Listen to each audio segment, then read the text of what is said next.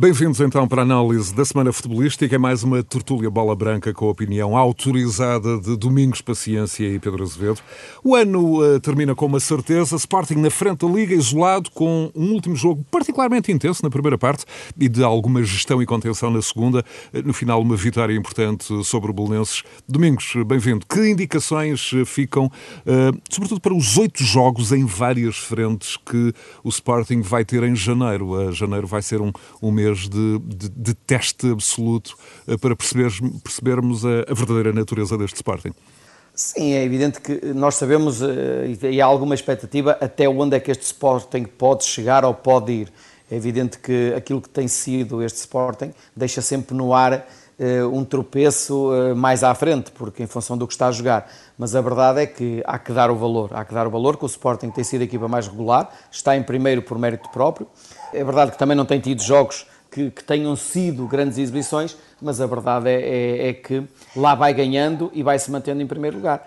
Ontem não foi um jogo uh, muito uh, bem conseguido, mas também tem que se dar mérito ao Belenenses por aquilo que fez. Justamente, e, Domingos, o, o Petit procurou contrariar o Sporting com uma pressão muito alta, com referências individuais muito bem definidas. Uh, Cada vez mais pergunto-lhe, como de resto não poderia ser de outra maneira, o estilo eh, de jogo do Sporting começa a ser mais conhecido pelos treinadores adversários e a vacina, já agora permita-me a expressão, eh, em tempo, em tempo de vacinação, o antídoto começa a ser descoberto.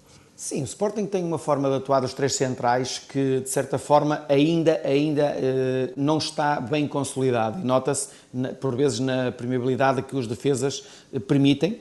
Eh, algum controle ainda sobre o espaço, que se vê que tem algumas limitações, e o controle da profundidade também, às vezes, leva a que as equipas criem situações de golo e consigam chegar, chegar à baliza do Sporting. E este Sporting ainda não está bem consolidado, mas a verdade, e nós já falámos sobre isto, é uma equipa em construção, com vários jogadores novos, e é natural que ainda haja estas dores de crescimento. Mas, eh, verdade seja dita, que é onde, eh, onde o Sporting tem tido algumas dificuldades no aspecto defensivo e onde tem realmente sofrido e intranquilizado a equipa em determinados momentos de jogo. Pedro Azevedo, já uma primeira indicação de como pode funcionar esta vacina anti-Sporting? Petit, não sabemos se trabalha evidentemente para um laboratório internacional, mas pelo menos aqui parece ter descoberto um ou outro anticorpo.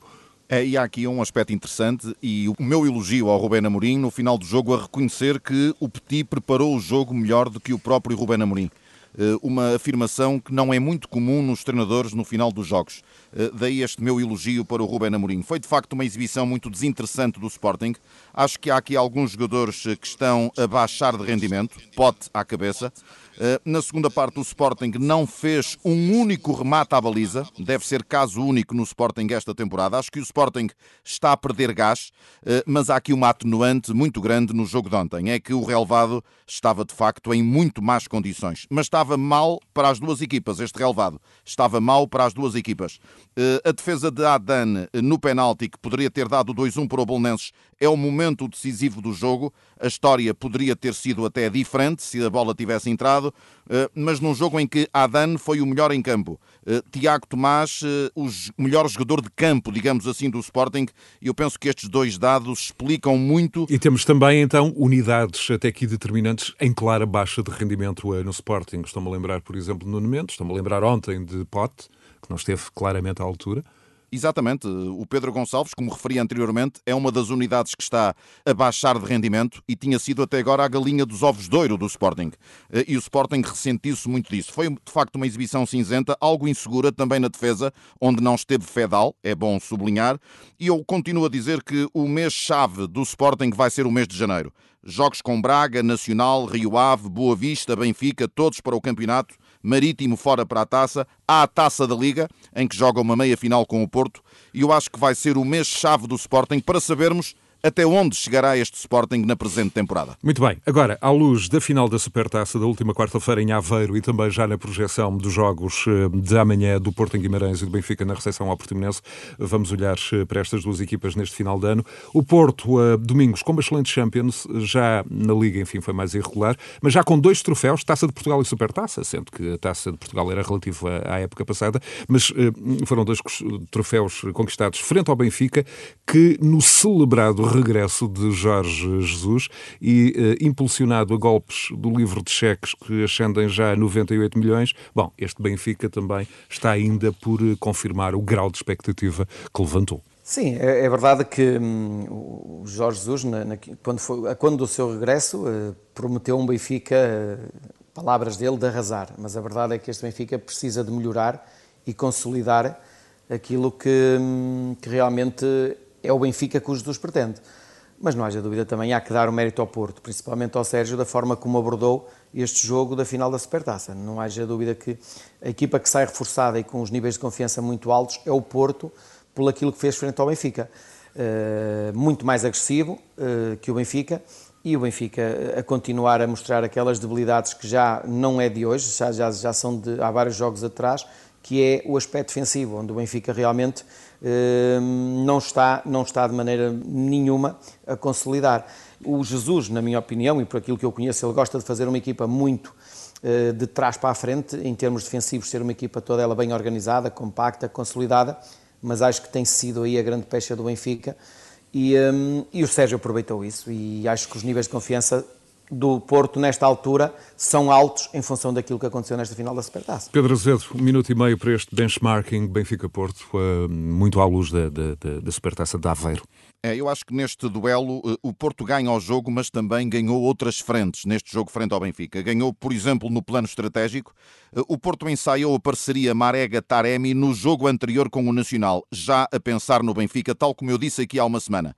Mais jogo interior, menos corredores laterais, Corona e Otávio mais por dentro do que por fora no jogo. E porquê? Eh, para ganhar o meio-campo ao Benfica e, sobretudo, para explorar aquele que é o ponto mais vulnerável do Benfica, que é a zona central da defesa o Porto esteve mais consistente, é nesta altura uma equipa mais maturada eh, e o Benfica, como referi também aqui há uma semana, e repito, o Benfica ainda anda à procura da sua melhor expressão coletiva, ou seja, eh, a melhor equipa para os jogadores que tem. Faltam ideias, por exemplo, Everton e Val Schmidt, só para citar dois dos mais fortes investimentos no verão, estiveram apagados. Val Schmidt chegou a parecer até um elemento estranho dentro da equipa do Benfica estar apto a falhar muitos passes e Pizzi a fazer falta. Ele é uma espécie de farol da equipa do Benfica eh, e o Benfica continua sem encontrar aquela que é a matriz desejada pelo Jorge Jesus. Deixa-me destacar uh, o Futebol Clube do Porto pelo estímulo que este jogo pode ter dado. Foi uma vitória frente ao Benfica, mas foi o 12 jogo seguido com 11 vitórias e um empate com o City, ou seja, um Porto muito estimulado neste final de ano.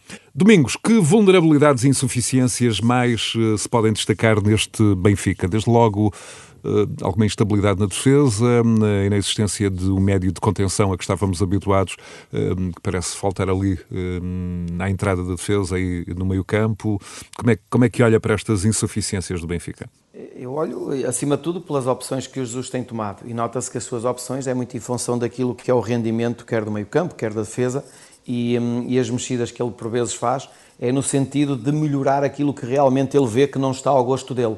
Nós sabemos perfeitamente que o Jesus uh, habituou-nos a, equipa, que as equipas dele joguem bem, que sejam equipas dinâmicas, com intensidade, mas nota-se que este Benfica não tem ligação ainda, não tem ligação, e digo isto porque, na minha opinião, o Benfica ataca melhor, mas não defende tão bem como gostaria o Jesus que isso acontecesse. E, portanto, aí onde reside o grande problema do Benfica.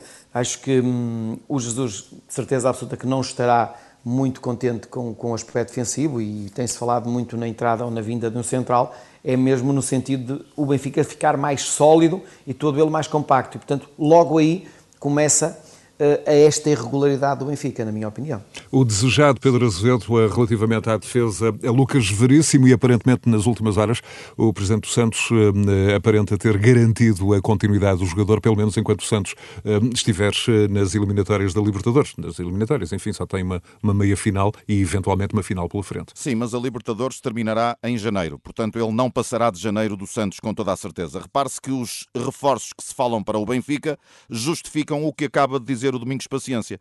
É na zona central defensiva do Benfica e uma equipa defende como um todo, com médios de cobertura e com centrais, defende na sua zona nuclear. Eh, fala-se num central, Lucas, eh, que me parece estar certo no Benfica por todas as demarches do presidente Luís eh, Felipe Vieira, e fala-se também em dois médios de cobertura, o Arão, do Flamengo, e o William Carvalho, que Jorge Jesus conhece bem porque já o treinou, o internacional português. Portanto, isto diz tudo também sobre. Mas Pedro, o William Carvalho não tem uma propensão, apesar de tudo, mais ofensiva de construção de oito? Com Fernando Santos na seleção. Nos clubes por onde passou, não. Foi sempre um jogador de zona 6 o médio de cobertura, com Fernando Santos joga a 8 na seleção nacional, mas pode fazer esses dois lugares, desempenhar esses dois papéis.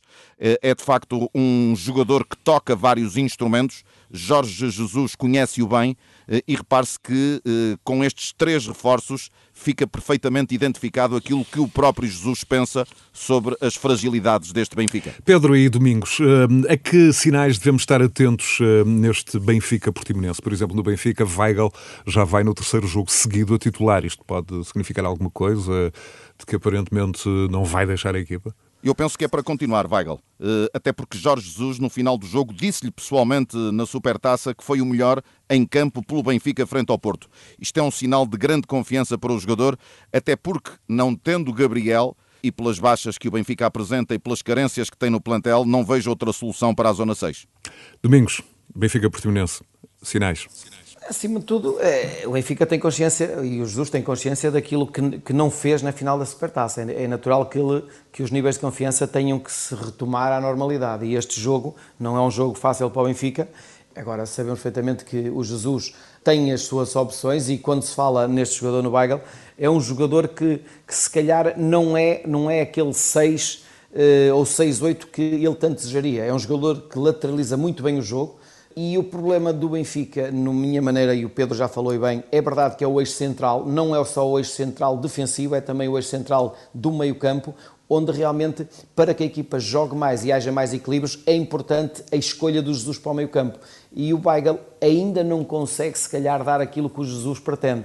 Hum, agora, é como o Pedro dizia, é verdade e concordo que as opções neste momento não são muitas e tem que rentabilizar ao máximo o Weigl nesta altura e por isso aquelas palavras a seguir ao jogo. Muito bem, Domingos. Uh, e o Porto apresenta-se amanhã, 9 da noite, no Afonso Henriques, contra um Vitória que está a viver a melhor fase da época, mas uh, o Porto uh, também não está mal. Vem de Aveiro e vai em cinco jogos sem sofrer golos fora do Dragão. O Porto, a força do Porto assenta essencialmente, tem uma base muito sólida. A base sólida, além da equipa que já vem muito da época passada e está a ser construída e está a ser, no fundo, o Sérgio está a procurar lançar os outros jogadores que chegaram ao clube recentemente apoiados nessa base sólida, mas eu quando falo em base sólida, digo-me concretamente à capacidade de trabalho e à agressividade que é daí onde o Porto começa a ganhar. Foi no jogo da Supertaça e será em todos os jogos. Portanto, depois naturalmente aparecem aquilo a que o Porto é forte, nas transições, na profundidade, no Marega, eh, no Luís Dias, no Corona, onde a velocidade impera em determinados momentos do jogo, onde faz a diferença. E, portanto, é isso que o Porto amanhã vai querer procurar explorar no jogo em Guimarães. Não? É? Pedro. Um Porto fortemente estimulado, como disse anteriormente, porque vem de 12 jogos em que ganhou 11 e empatou 1 com o City. Eh, a minha curiosidade para saber se é um Porto mais eh, de jogo interior, como foi frente ao Benfica, ou um Porto a regressar à sua versão anterior, eh, um Porto de mais exploração dos flancos, com laterais projetados e com também um jogo de, de grande criatividade ofensiva de jogadores como Corona e Otávio, e um Porto que tem boa recordação de Guimarães nos últimos 19 anos só lá perdeu uma vez para o campeonato. Meus caros, eh, já muito falamos eh, sobre o ano de 2020. Eu ia eh, na projeção também para 2021 perguntar-vos qual é o grande desejo para 2021 desde logo, talvez, o regresso do público ao, aos estádios e há alguma normalização afetiva desta relação entre o adepto e o futebol. Sim, esse será o grande desejo, até acho que para todos os adeptos e para os clubes também. Eh, repara que os estádios vazios eh, trouxeram cofres eh, mais vazios aos clubes, perdas de 100% na bilhética, 80% em cotas associativas, 70% em receitas de merchandising. Estamos a falar de um prejuízo brutal no futebol profissional, calculado só em Portugal de mais de 360 milhões de euros. Números e, verdadeiramente impressionantes. Impressionantes e para a sobrevivência do futebol, penso que essa é uma prioridade absoluta para 2021. Domingos, eh, um, um, desejo para 2021 e também um olhar para a imagem internacional dos treinadores eh, portugueses. 2020 foi um ano de consolidação. Eh, por exemplo, Nuno Espírito Santo, José Mourinho terá recuperado alguma da sua magia. Luís Castro venceu duas vezes o Real na Champions. Pedro Martins foi campeão na Grécia. Uma excelente campanha europeia do Olympiacos. Paulo Fonseca hum, também. Enfim, nesta altura no Brasil, Abel Ferreira e Ricardo Sapinto estão a ter percursos distintos, mas muito por força do potencial atual dos seus clubes. Uh, Domingos, um olhar para os treinadores portugueses e também, evidentemente, para, para 2021. Eu, aquilo que o Pedro disse, e é verdade, acho que 2021 ter, uh, queremos que, todo, que seja um, um ano de, de, grande felicidade e, de, e da retoma de, de, muito daquilo que é a nossa felicidade e a nossa liberdade. É verdade que espero que, que a vacina que venha, venha realmente ser uh, o grande, a grande salvação de, e, da nossa liberdade e, e, do nosso, das nossas condições em que vivemos neste momento, mas 2021 queria que realmente, em termos de futebol, retomasse ao normal, por várias razões.